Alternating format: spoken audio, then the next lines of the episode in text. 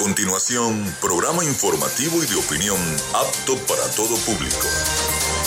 Frecuencia Noticias. Frecuencia Noticias. Con el periodista Felipe López. Infórmate e interactúa. Ya comienza Frecuencia Noticias por Fe y Alegría 88.1 FM con todas las voces.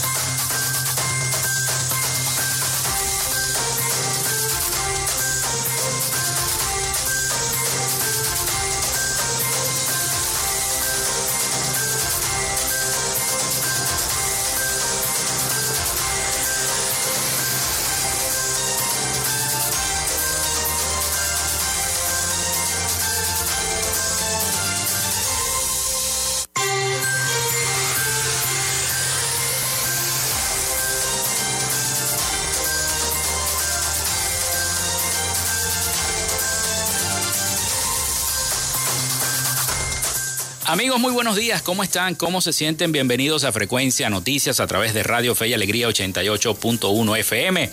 Les saluda Felipe López, mi certificado el 28108, mi número del Colegio Nacional de Periodistas el 10571. En la producción y community manager de este espacio me acompaña la licenciada Joanna Barbosa, su CNP 16911.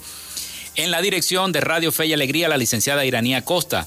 En la producción general, Winston León. En la coordinación de los servicios informativos, Graciela Portillo. Nuestras redes sociales, arroba frecuencia noticias en Instagram y arroba frecuencia noti en Twitter. Mi cuenta personal, arroba Felipe López TV. Llegamos también por las diferentes plataformas de streaming, el portal www.radiofeyalegrianoticias.com y también pueden descargar la aplicación de la estación para sus teléfonos móvil o tablet, si así lo desean.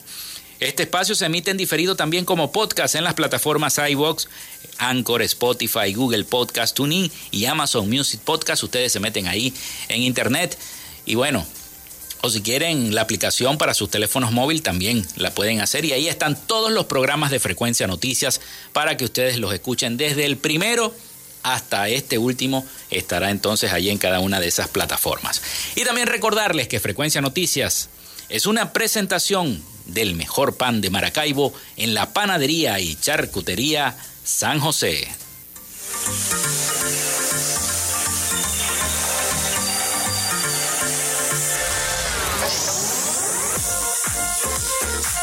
Si estás buscando el mejor pan de la ciudad para tu hogar o piensas en un emprendimiento de comida rápida y necesitas el pan de hamburguesa o perro caliente más sabroso de Maracaibo, en la panadería y charcutería San José te estamos esperando con la mejor atención y el pan más caliente y delicioso. Tenemos para ti el pan francés, dulce, campesino, andino, el pan relleno de guayaba, las lambadas y las sabrosas quesadillas. También tenemos pastelería. Estamos ubicados en el sector panamericano, Avenida 83 con calle 69, finalizando la tercera etapa de la urbanización La Victoria. Para pedidos, comunícate al 0414-658-2768. Panadería y Charcutería San José, el mejor pan de Maracaibo.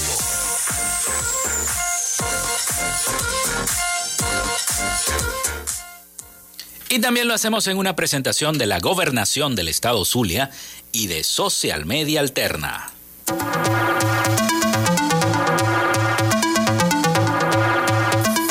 Gracias a la gente de Social Media Alterna hacemos posible la interacción tecnológica en redes. Si estás buscando quien te brinde asesoría o lleve las redes sociales de tu empresa o negocio, es momento de hacer el contacto con Social Media Alterna. Diseño de logos profesionales, community manager, diseño y administración de páginas web, podcast y radio online. Haz crecer tu negocio y la idea que tienes en mente en este momento. Llámalos al 0424-634-8306 o contáctalos en arroba social media alterna y establece ya un plan de contrato para llevar tus proyectos y productos profesionalmente en redes sociales. Recuerda, es Social Media Alterna.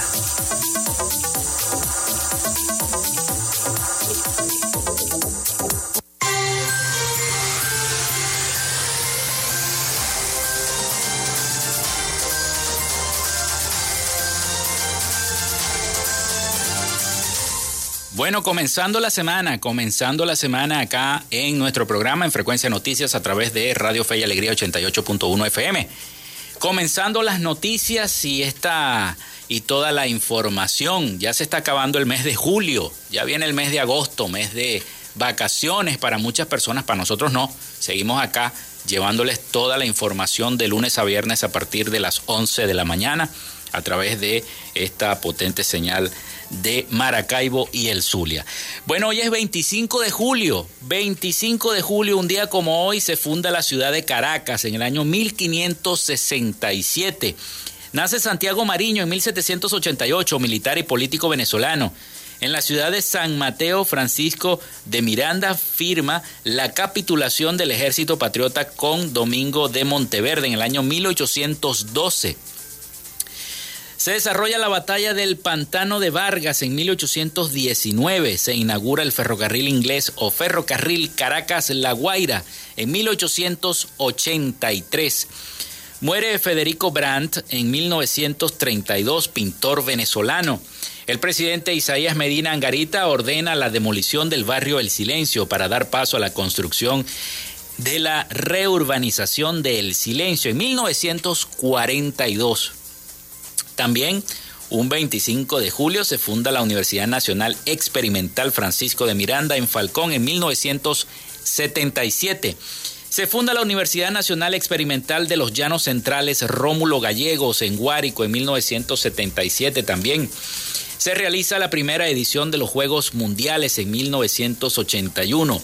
Se declara Monumento Nacional la casa natal del libertador Simón Bolívar en el año 2002. Muere Flor Isaba Fonseca en, el 2020, atleta, columnista y dirigente deportivo venezolana. Fue fundadora de la Federación Venezolana de Deportes Ecuestres en 1947. En 1981, junto a la finlandesa Pirgo Hagan, son elegidas como las primeras mujeres en formar parte del Comité Olímpico Internacional COI y en 1990 fue la primera mujer en servir en la Junta Directiva del Comité Ejecutivo de la COI. Hoy es Día Internacional de la Mujer Afrodescendiente, así que felicitaciones a todas esas mujeres afrodescendientes porque hoy es Día Internacional de ellas. Que disfruten entonces su día. Bueno, hoy tenemos un programa noticioso. Así que bueno, los invito a que a través de nuestra línea el 0424-634-8306 se comuniquen con nosotros acá a nuestro estudio. Allí está nuestra productora Joanna Barbosa recibiendo todos los mensajes que ustedes tengan desde sus respectivas comunidades todos los problemas que ustedes deseen denunciar a través del 0424-634-8306. Recuerden mencionar su nombre y cédula de identidad.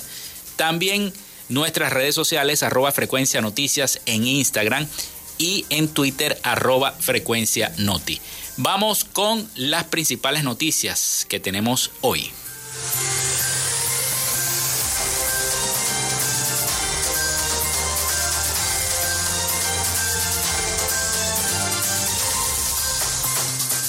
Bueno, algo se había hablado bastante en eh, semanas anteriores sobre estas brigadas que se están formando por parte del gobierno nacional, brigadas militares, para hacer reparaciones en las escuelas. Muchos no están, la mayoría no está a favor de esta situación de que se vaya a ver militares o militarización de las escuelas en Venezuela. Sin embargo, la sociedad civil de Venezuela está cuestionando esta militarización de las actividades relacionadas con la reparación de instituciones educativas públicas y privadas en Venezuela. Vamos a escuchar el siguiente reporte de nuestros aliados informativos, La Voz de América. La creación de las bricomiles, brigadas comunitarias militares conformadas por el gobierno del presidente Nicolás Maduro, ha generado rechazo de diversos sectores que alertan sobre la acción de militarización de las tareas de recuperación y reparación de centros educativos y sanitarios. En un comunicado, la Escuela de Educación de la Universidad Católica Andrés Bello cuestionó que las labores de mantenimiento de la planta física de instalaciones educativas se limiten a programas especiales y subrayó que la conservación de las escuelas no debe ser una acción de emergencia que pretenda generar un impacto comunicacional y posicionar coyunturalmente un tema tema de opinión pública nacional. Ante la preocupación sobre la presencia de militares en centros educativos, Carlos Calatrava, director de la Escuela de Educación de la UCAP, insiste en la necesidad de mantener la calma. Lo que estamos viendo son manejos, son usos, son, son ideas de algo que no tiene que ver ni con lo que es el trabajo de acomodar una escuela, que eso le toca institucionalmente a Federación de Edificaciones Educativas, que es a quien le corresponde eso por regulación, la desprofesionalización de la Fuerza Armada y el uso instrumental de los consejos comunes. Lo bueno es que esto va a suceder sin maestros ni sin niños y jóvenes en las escuelas y eso, es un primer llamado de calma. Sin embargo, Calatrava recuerda que en Venezuela las situaciones excepcionales o de emergencia tienden a convertirse en permanentes. Eh, tenemos que hacer el llamado de alerta desde ahora porque cuando comiencen las clases del año que viene tenemos que estar en control y en supervisión, literalmente de ver si las micromiles van a estar funcionando dentro de las instituciones y qué rol van a tener. De acuerdo a la ministra de Educación, Yelitze Santaella, la primera fase del plan incluirá a casi 3.000 de las poco más de 20.600 escuelas que requieren algún tipo de reparación. Carolina Alcalde, Voz de América, Caracas.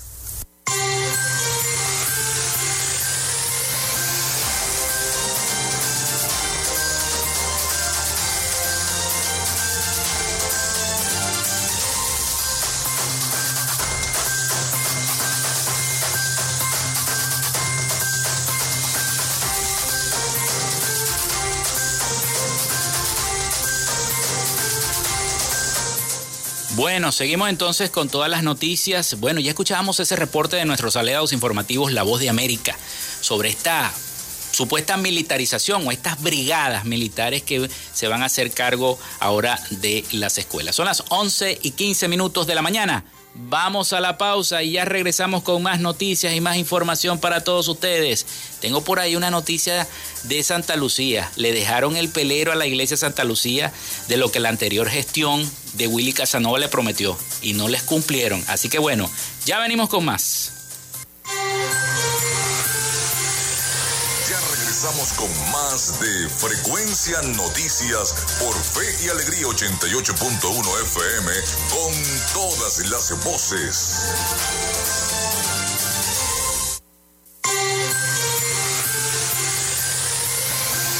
Escuchas Frecuencia Noticias por Fe y Alegría 88.1 FM con todas las voces.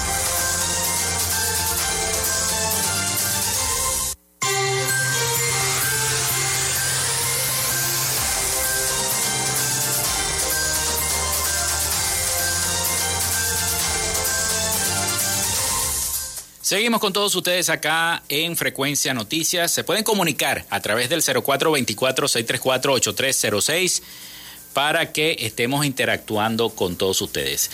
Y habrá lluvias con tormentas en áreas del Zulia. Se espera lluvias o chubascos en áreas del Zulia en horas de la tarde y en la noche.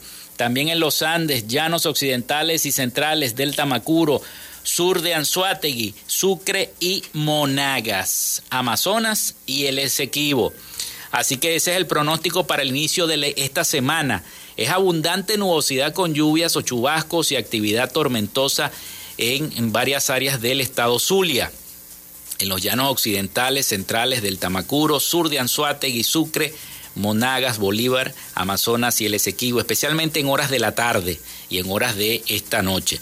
Así lo informó el Instituto de Meteorología e Hidrología INAMET en su reporte diario a través de su cuenta de Twitter. También agregó que el resto del país estará en actividad parcial y no se descartan lluvias dispersas vespertinas. Por otra parte, se mantienen las temperaturas máximas cercanas a los 37 grados centígrados en zonas de Falcón después del mediodía mientras las temperaturas mínimas serán en horas de la madrugada alrededor de los 12 grados centígrados en, horas, en zonas montañosas de los Andes, Mérida y el macizo guayanés, así que va a haber frito para aquella zona. Bueno, les, les decía antes del corte, luego de regresar, de que Willy Casanova le falla a Santa Lucía. Estoy leyendo una nota de prensa que envía el diario La Verdad.com, lo pueden buscar ahí en internet el párroco de la iglesia contó que una ventana le cayó a un feligrés en la cabeza. No hay iluminación, hay filtraciones en el techo. La pila bautismal no se utiliza por el mo. Y el salón de catequesis es un depósito de bancas dañadas, porque nunca las reparó. Adivinen. Supuestamente son 4 mil dólares que le dejó el pelero la antigua gestión. Después que lo prometió, hizo un programa especial, fue hasta allá, hizo una transmisión de televisión y no cumplió. A su llegada a la alcaldía, entonces prometió restaurar la iglesia de Santa Lucía, ícono católico en la capital zuliana. No obstante, todo se quedó en promesas incumplidas, ya que solo pintaron como un maquillaje la fachada del templo, pero más de allí no hicieron más nada. El eh, ex alcalde terminó su gestión, pero las filtraciones y el problema de infraestructura persisten en el recinto, mostrando huellas de abandono. Así que en el año 2021, el, el párroco de ese templo, el presbítero Rafael Villalobos, en una entrevista con el diario La Verdad, hizo un llamado a través de sus redes sociales para que continúen con la reparación del templo. Debido al cambio de gestión regional, no se logró cumplir con las promesas que hizo el, ex alcalde Willy Casanova y se espera que el actual, Rafael Ramírez, bueno, nos ayude con eso, dijo el sacerdote. Gran parte del templo está totalmente deteriorado, desde la cúpula alta de la iglesia, que es el techo, cada vez que llueve se generan filtraciones internas debido a la falta de impermeabilización, causando con ello que la pintura de los techos y paredes internas y externas se eh, descascaren, provocando molestias en los feligreses. Otro de los problemas significativos son los daños en las puertas originales del templo. Más que simple madera, es una materia, es un material histórico. Imagínense ustedes que Santa Lucía data de 1876, datan esas puertas de Santa Lucía. 1876. Es algo histórico y además es patrimonio cultural histórico de Maracaibo.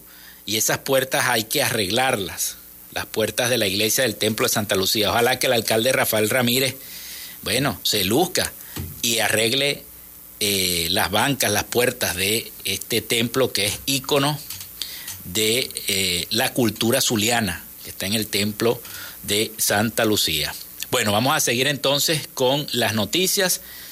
Y es que eh, vamos con noticias porque familiares de niños venezolanos que sufren de fibrosis quística piden al Estado que se les garantice el derecho a la vida.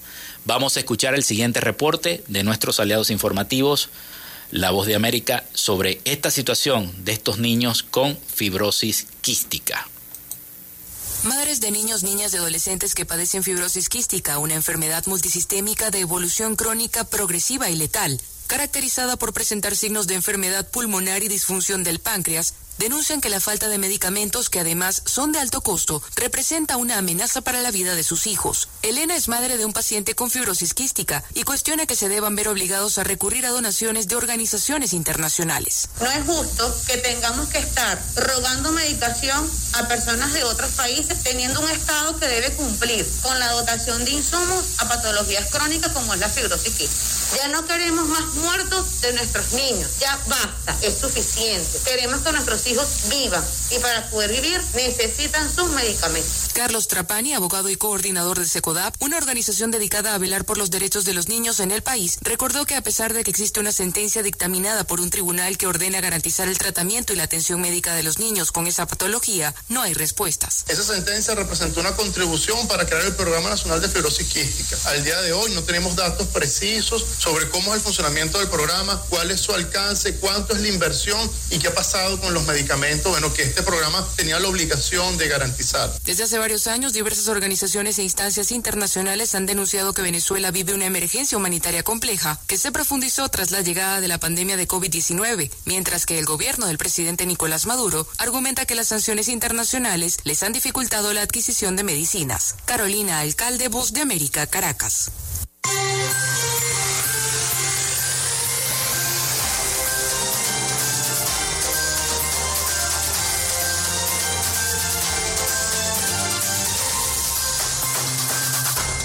Esa es la situación que padecen los niños en nuestro país. Tienen que estar rogando entonces al Estado para pedir, solicitar esa ayuda, porque lamentablemente en los centros en los centros de salud no existe tal ayuda. Entonces es lamentable que esa situación esté ocurriendo en nuestro país, con tantos recursos que tiene nuestro país. Bueno, piden también un plan de vigilancia para combatir la viruela del mono. De acuerdo con la Organización Mundial de la Salud, la enfermedad ya suma más de 16 mil casos, cinco de ellos mortales. En 75 países en todo el mundo esta situación, muchos de ellos en Europa, donde no era endémica esta enfermedad. La Academia Nacional de Medicina pidió este domingo al gobierno de nuestro país actuar con energía para prevenir la propagación de la viruela del mono en el territorio nacional, toda vez que la Organización Mundial de la Salud activó ayer su máximo nivel de alerta global ante el brote de esta enfermedad.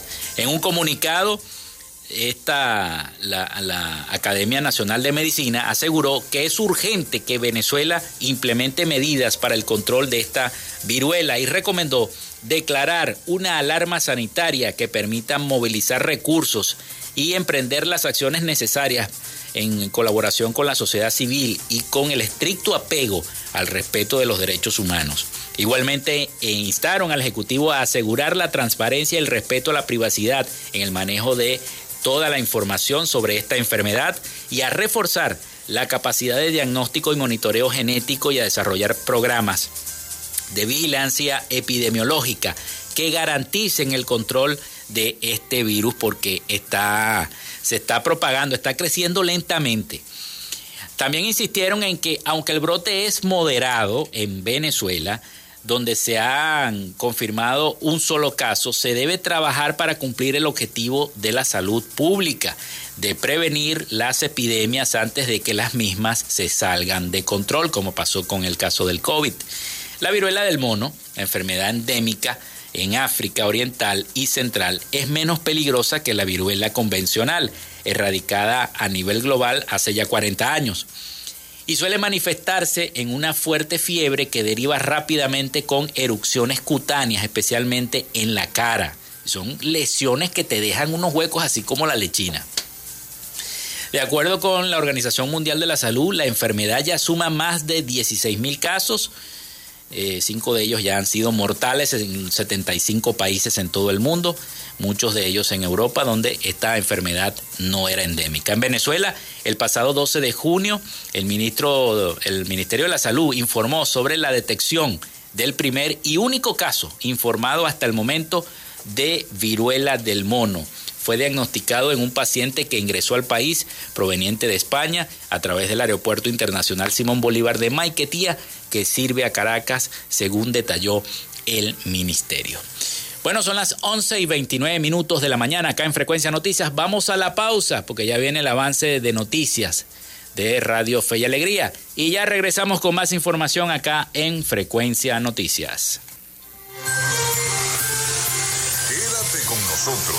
Ya regresa Frecuencia Noticias por Fe y Alegría 88.1 FM con todas las voces.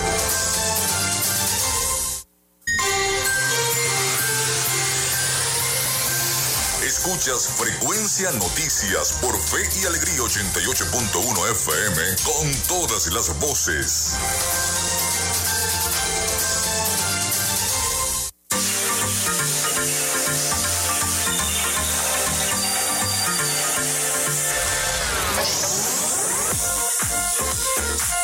Si estás buscando el mejor pan de la ciudad para tu hogar o piensas en un emprendimiento de comida rápida y necesitas el pan de hamburguesa o perro caliente más sabroso de Maracaibo, en la panadería y charcutería San José te estamos esperando con la mejor atención y el pan más caliente y delicioso. Tenemos para ti el pan francés, dulce, campesino, andino, el pan relleno de guayaba, las lambadas y las sabrosas quesadillas. También tenemos pastelería. Estamos ubicados en el sector panamericano Avenida 83 con calle 69, finalizando la tercera etapa de la urbanización La Victoria. Para pedidos, comunícate al 0414-658-2768. Panadería y Charcutería San José, el mejor pan de Maracaibo.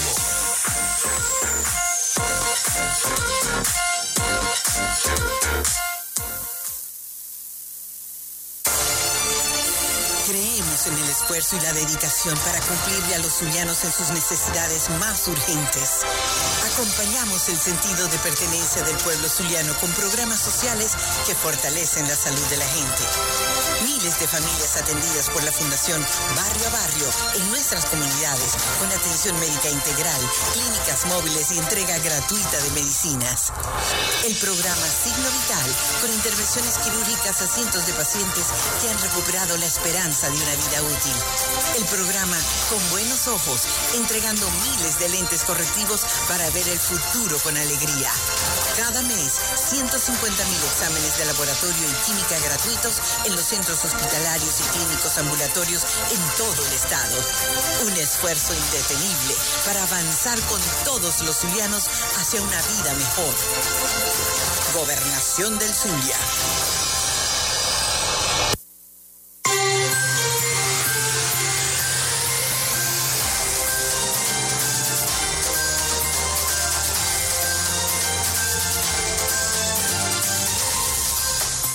Seguimos con todos ustedes acá en Frecuencia Noticias. Recuerden nuestra línea el 0424-634-8306 para que se comuniquen con nosotros y bueno, estemos interactuando. Bueno, el día de ayer, 24 de julio, se conmemoró entonces la fiesta del natalicio del Libertador, Simón Bolívar, y el 199 aniversario de la batalla naval del lago de Maracaibo y Día de la Armada Venezolana. Así que el gobernador Manuel Rosales encabezó los actos conmemorativos y conmemoró el 239 aniversario del natalicio de nuestro libertador Simón Bolívar. Durante su discurso, el gobernador Rosales se refirió a la importancia de la firma de la capitulación días después de la batalla naval del lago de Maracaibo y dijo, abro comillas, allí por primera vez el mundo los vencedores hicieron gestos humanitarios, gestos de grandeza y de magnanimidad. No humillaron ni aplastaron a los vencidos, no hubo fusilamientos.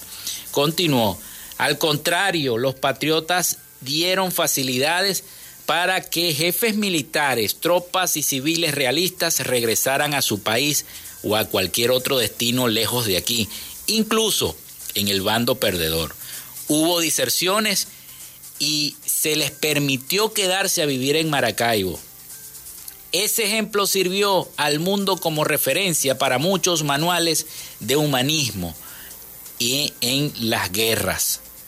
Enfatizó que me atrevería a decir que hoy quienes cultivan odios y venganzas sin fechas de vencimiento deberían leer esas letras doradas de la capitulación.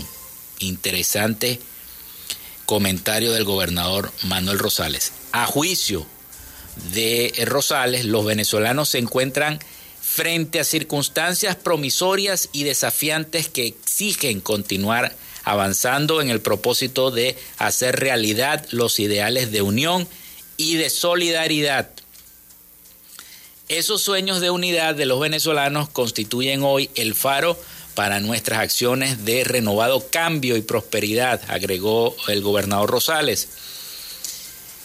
Y consideró que hay asuntos de vital importancia que a todos nos concierne. Por un lado están las posibilidades de que vuelvan las transnacionales petroleras y hemos dicho que apoyan todos los acuerdos que se puedan alcanzar, los altos niveles del gobierno. Eso traerá inversiones, empleo y mejor calidad de vida, dijo el gobernador. Asimismo, que otro de esos asuntos es de vital importancia, es la solución definitiva de los racionamientos eléctricos, que a su juicio está en la instalación de un cable sublacustre y el financiamiento a través de los fondos congelados en el exterior, con una alta gama de factores al frente de la supervisión. No hacerlo implicaría un mínimo de cuatro años más de cortes eléctricos, destacó. De igual forma, manifestó que otro asunto vital es la descontaminación del lago de Maracaibo. Rosales consideró que el rumbo a los 200 años de la batalla naval del lago hay mucho que hacer, sin egoísmo, sin sectarismo, sin cálculos políticos. Yo abro estos brazos para todas las corrientes de pensamiento, hagamos honor a esos libertadores con luces largas, dijo Rosales. Y finalizó diciendo que lo aquí planteado puede parecer una utopía. Sin embargo, debe considerarse que sin el horizonte de los ideales, sin la unidad de los venezolanos, no se llega a ningún lado. En consecuencia, vale la pena intentarlo, mantengamos vivo el sueño de Bolívar, finalizó el gobernador Manuel Rosales, precisamente en el día de ayer conmemorando eh, los 239 años del natalicio del libertador Simón Bolívar y los 199 años de la batalla naval del lago de Maracaibo y Día de la Armada. Seguimos hablando de política, porque es que la plataforma unitaria espera retornar, retornar, retornar negociaciones en agosto en México. Ojalá que así sea. La Alianza Política Opositora Venezolana, o sea, la plataforma unitaria, anunció que espera poder retomar estas negociaciones en México con la administración del presidente Nicolás Maduro durante el mes de agosto. La información fue dada a conocer por el secretario ejecutivo de la coalición opositora Omar Barbosa, quien señaló durante su participación en el foro Las primarias experiencias en Venezuela y en América Latina, organizado por la Universidad Católica Andrés Bello, la UCAP, que espera continuar con este mismo proceso. Para Barbosa, ambos, ambas delegaciones, tanto de la oposición como de la administración de Nicolás Maduro, se mantienen en conversaciones con representantes del Reino de Noruega para continuar con este proceso. Ellos han tenido conversaciones esta semana, están trabajando en eso, esperamos que si, si sea posible el restablecimiento de las negociaciones en México. Creemos que está dando pasos se están dando los pasos en este sentido, dice Barbosa. Quizás para la primera quincena de agosto tendremos esas noticias. Podemos afirmarlo, pero vamos, vemos posibilidades de que eso ocurra, señaló el dirigente político. Para el secretario ejecutivo, el aporte que hizo la Unión Europea con sus 23 observaciones en cuanto a lo que se pueda mejorar o se debe mejorar en el proceso electoral venezolano debe ser tomado muy en cuenta en función a fortalecer el sistema electoral que realmente sea una garantía para todos. Y ojalá que así sea y que las cosas se respeten. Mientras tanto, el presidente Nicolás Maduro llama a preservar el camino de la Unión Nacional. El presidente llamó este domingo a todos los venezolanos y en especial a los miembros de la Armada Bolivariana a propósito de celebrarse su día a perseverar en el camino de la unión nacional. Mi mensaje a todo nuestro pueblo, empeñarnos firmemente en hacer este llamado, el camino del crecimiento, de la independencia, del desarrollo, de la prosperidad y de la felicidad colectiva, el camino de la unión nacional, el camino de la libertad, dijo Maduro en un mensaje grabado y transmitido durante el acto con motivo del Día de la Armada. No, no sigue yendo a, la, a, las celebraciones, los días festivos, sino que envía mensajes grabados el presidente Nicolás Maduro. Maduro insistió que su gobierno logró enrumbar a Venezuela en la senda de la recuperación integral en las áreas política, económica, territorial y militar. Asimismo, reiteró que la nación petrolera apunta al crecimiento y al desarrollo, al igual que toda América Latina, que avanza hacia la independencia total, tal como lo dijo. Y el presidente también eh, dijo a 239 años del nacimiento de nuestro gran libertador, Venezuela de pie planta bandera por la dignidad, la independencia y la rebeldía creadora de un pueblo que tiene un solo destino, la felicidad, concluyó el mandatario. Por su parte, el ministro de la Defensa, Vladimir Padrino López, quien encabezó este acto, celebrado en la sede de la Escuela Naval en el céntrico estado de La Guaira, llamó a los funcionarios de la Armada Bolivariana a defender el territorio y los espacios acuáticos venezolanos.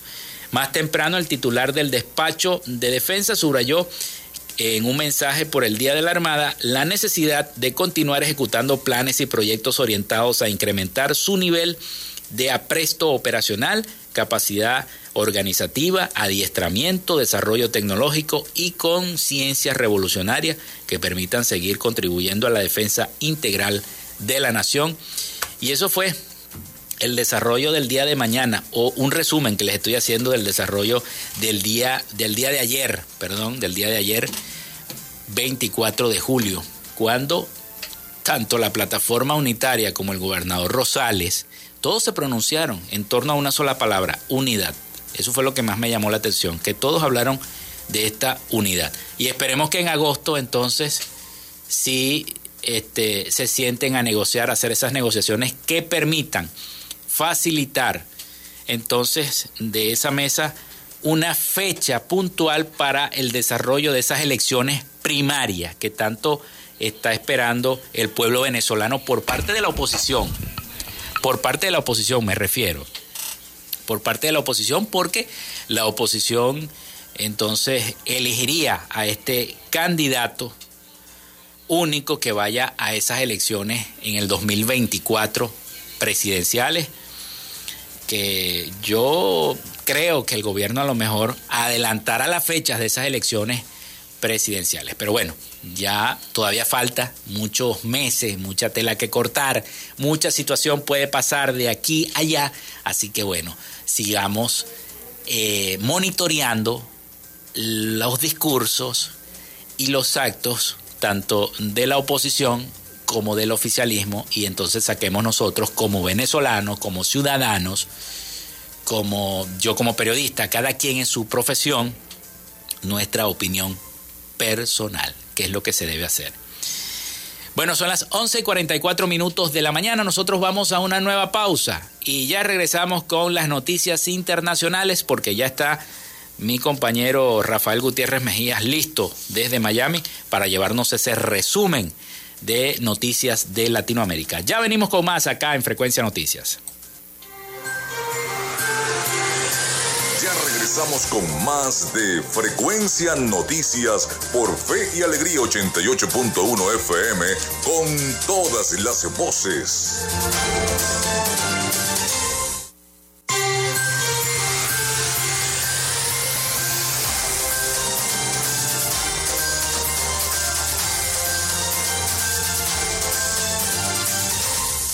11 y 47 minutos de la mañana acá en Frecuencia Noticias. Entramos a este último segmento de nuestro programa por el día de hoy. Bueno, el inicio del censo de transportistas públicos del municipio Maracaibo, la alcaldía colocará códigos QR en las unidades. Estiman sean atendidos 400 choferes diarios durante toda la semana para un total de 2.000 profesionales del volante censados.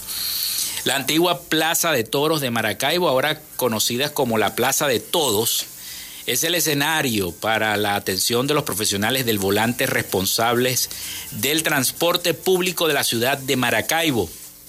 La idea es tener números reales de la cantidad de unidades y choferes que prestan el servicio público. El alcalde de Maracaibo, Rafael Ramírez, inició la jornada este lunes anunciando además que se le brindará una atención integral al conductor con la entrega de una bolsa de alimentos, un módulo de entrega de cartas médicas, jornada de seguro de responsabilidad civil y una taquilla de CEDEMAT para quienes deseen ponerse al día con el pago de los impuestos de vehículos, lo, que lo hagan con atención preferencial. El alcalde dijo, estamos convencidos de que una ciudad sin movilidad pública no se desarrolla no se levanta porque la mayoría de la gente obviamente no tiene carro y necesitan el transporte público como mecanismo de solución para poder circular por toda la ciudad, la, ciudad. También dijo a lo largo de este año teníamos pendiente parte de la flota del transporte por acoso, por el acoso, por la persecución, por la extorsión, por la delincuencia, porque los primeros tres que nombré fueron producto del asedio oficial de la gestión anterior. La delincuencia sí tiene que ver con la eh, posibilidad de Lampa, dijo el alcalde Rafael Ramírez. Así que bueno, esa es la situación.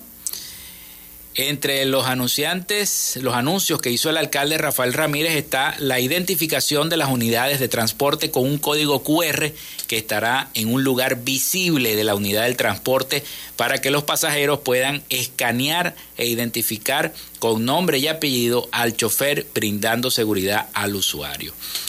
La meta es censar 2.000 choferes. El presidente del Instituto Municipal de Transporte Público de Maracaibo, conocido por sus siglas como el INCUMA, Roberto Boscán, estima que se atienden a por lo menos 400 conductores al día para corroborar las estimaciones sobre la existencia de más de 2.000 conductores del transporte público que hacen vida en Maracaibo.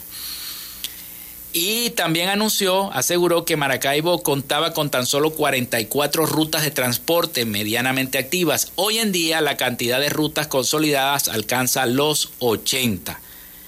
Esto solo indica que tenemos casi el 100% de las rutas activas con 8 meses. Además, tenemos un plan para entregar a las 100 rutas de transporte para tener una conectividad óptima del sector transporte en la capital del Zulia, dijo el presidente del INCUMA. Así que bueno, muchísimas gracias al compañero, colega periodista Gerald Torres y el medio es con usted que nos hace llegar esta nota de inicio del censo de transportistas públicos del municipio Maracaibo. La alcaldía colocará entonces los códigos QR en las unidades. Atención, transportistas, vayan a ponerse pilas respecto a eso porque van a haber también jornadas solidarias y les van a dar su bolsa de alimentos y además de eso van a tener unas jornadas allí médicas que va a colocar la alcaldía en la plaza, en la antigua Plaza de Toros, hoy conocida como la Plaza de Todos. Son las 11 y 51 minutos de la mañana. Vámonos a Miami porque ya está listo Rafael Gutiérrez Mejías con las principales noticias internacionales de Latinoamérica y el Caribe. Adelante, Rafael.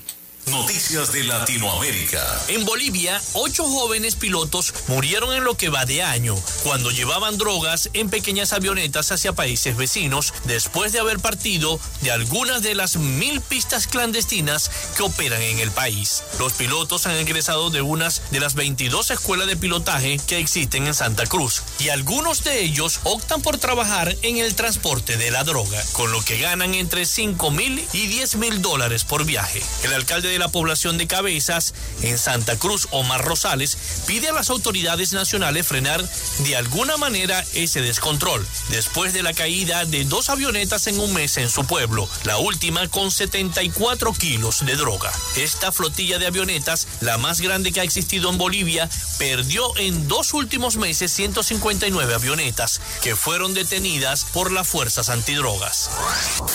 El presidente de Brasil, Jair Bolsonaro, lanzó en el día de ayer su candidatura a la reelección, en un acto en Río de Janeiro marcado por violentos ataques a la máxima Corte de Justicia, críticas a su principal adversario y un tono belicoso que pareció ignorar los consejos de su equipo de campaña. Esos pocos sordos de capa negra tienen que entender lo que es la voz del pueblo. Tienen que entender que los que hacen las leyes son el Ejecutivo y el Legislativo. El Poder Ejecutivo y el Legislativo. Bolsonaro usó el evento como plataforma para convocar a sus seguidores a salir a las calles por última vez el 7 de septiembre, fecha en que el año pasado hubo manifestaciones marcadas por consignas antidemocráticas. Tenemos que traer un joven de izquierda tenemos que traer a los jóvenes de izquierda a nuestro lado, mostrarles la verdad, mostrar lo que tienen para perder con su candidato. La oficialización de Bolsonaro como candidato a las elecciones del próximo 2 de octubre ocurrió en la convención del Partido Liberal en Río, cuna política del presidente. Según los organizadores, 12 mil personas siguieron el discurso, aunque habían huecos entre el público.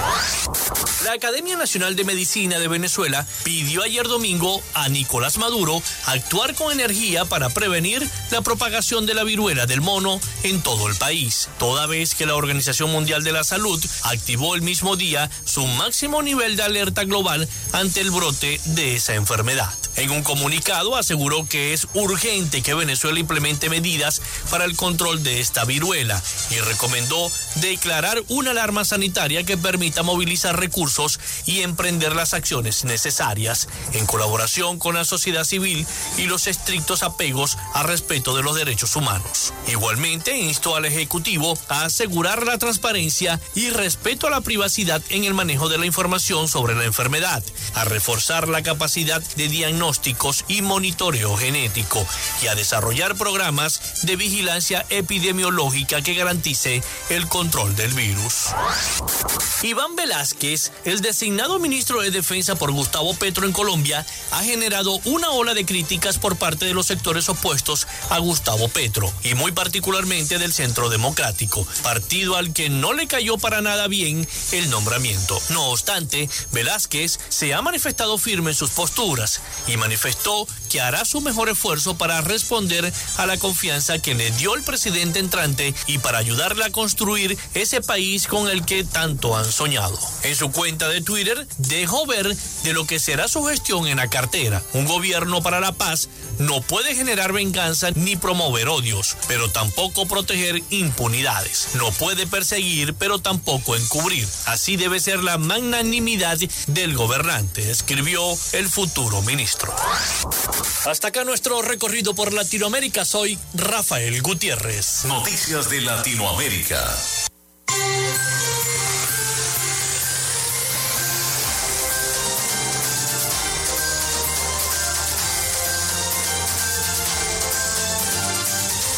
Bien, muchísimas gracias a nuestro compañero Rafael Gutiérrez Mejías con las principales noticias de Latinoamérica para Frecuencia Noticias. Bueno, y antes de despedir, porque ya nos quedan pocos minutos acá en nuestro programa, el Zulia se mantiene como el estado fronterizo más peligroso de Venezuela en el primer semestre del año. La organización Funda Redes registró elevada incidencia de homicidios y enfrentamientos armados. Solo en el mes de junio en la entidad se documentaron 18 asesinatos, una desaparición o secuestro y siete enfrentamientos. Los datos señalados son un informe reciente divulgado por esta organización de Funda Redes. Los hechos violentos se han convertido en suceso cotidiano para los habitantes del estado Zulia, pero principalmente para quienes residen en los municipios del sur del lago de Maracaibo, donde la cañada de Urdaneta destaca especialmente por la cantidad de muertes registradas en su jurisdicción, reveló esta investigación. Funda Redes indicó que el municipio Jesús María Semprún eh, supuestamente la Fuerza Armada Bolivariana destruyó un campamento utilizado por guerrilleros para almacenar armas de alto calibre, con la que realizan sus actividades al margen de la ley, y agregó que dos militares quedaron en graves, eh, con graves heridas e incluso amputaciones luego de caer en minas antipersonales en Santa Bárbara del Zulia, dice este informe. Así que bueno, mañana seguiremos investigando sobre esta situación, sobre este informe que hizo Funda Redes, porque los homicidios y enfrentamientos armados colocan al Zulia como el estado más violento de Venezuela, según el informe de Funda Redes. Son las 11 y 58 minutos de la mañana. Nosotros nos vamos, nos despedimos hasta acá nuestra edición de Frecuencia Noticias. Laboramos para todos ustedes en la producción y community manager, la licenciada Joanna Barbosa, su CNP 16911. En la dirección de Radio Fe y Alegría, la licenciada Iranía Costa. En la producción general Winston León. En los servicios informativos, Graciela Portillo y en el control técnico y conducción, quien les habla, Felipe López, mi certificado, el 28108, mi número del Colegio Nacional de Periodistas, el 10171. Nos escuchamos mañana con el favor de Dios y la Virgen de Chiquinquirá. Cuídense mucho y tengan todos un buen provecho. Hasta mañana.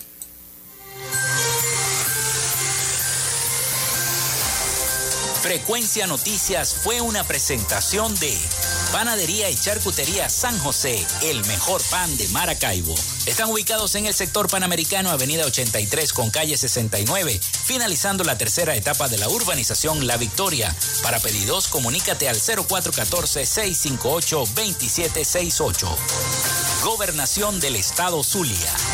Social Media Alterna. Si necesitas una página web, un community manager o un logo profesional, haz crecer tu negocio y la idea que tienes en mente en este momento. Llámalos al 0424-634-8306 o contáctalos en arroba social media. Frecuencia Noticias.